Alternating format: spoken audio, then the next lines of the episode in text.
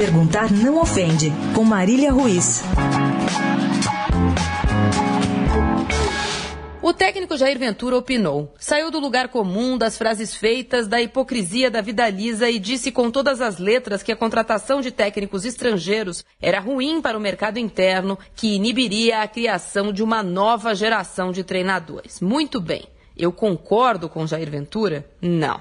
Acho uma tremenda bobagem essa xenofobia rasa e esse protecionismo medroso? Sim.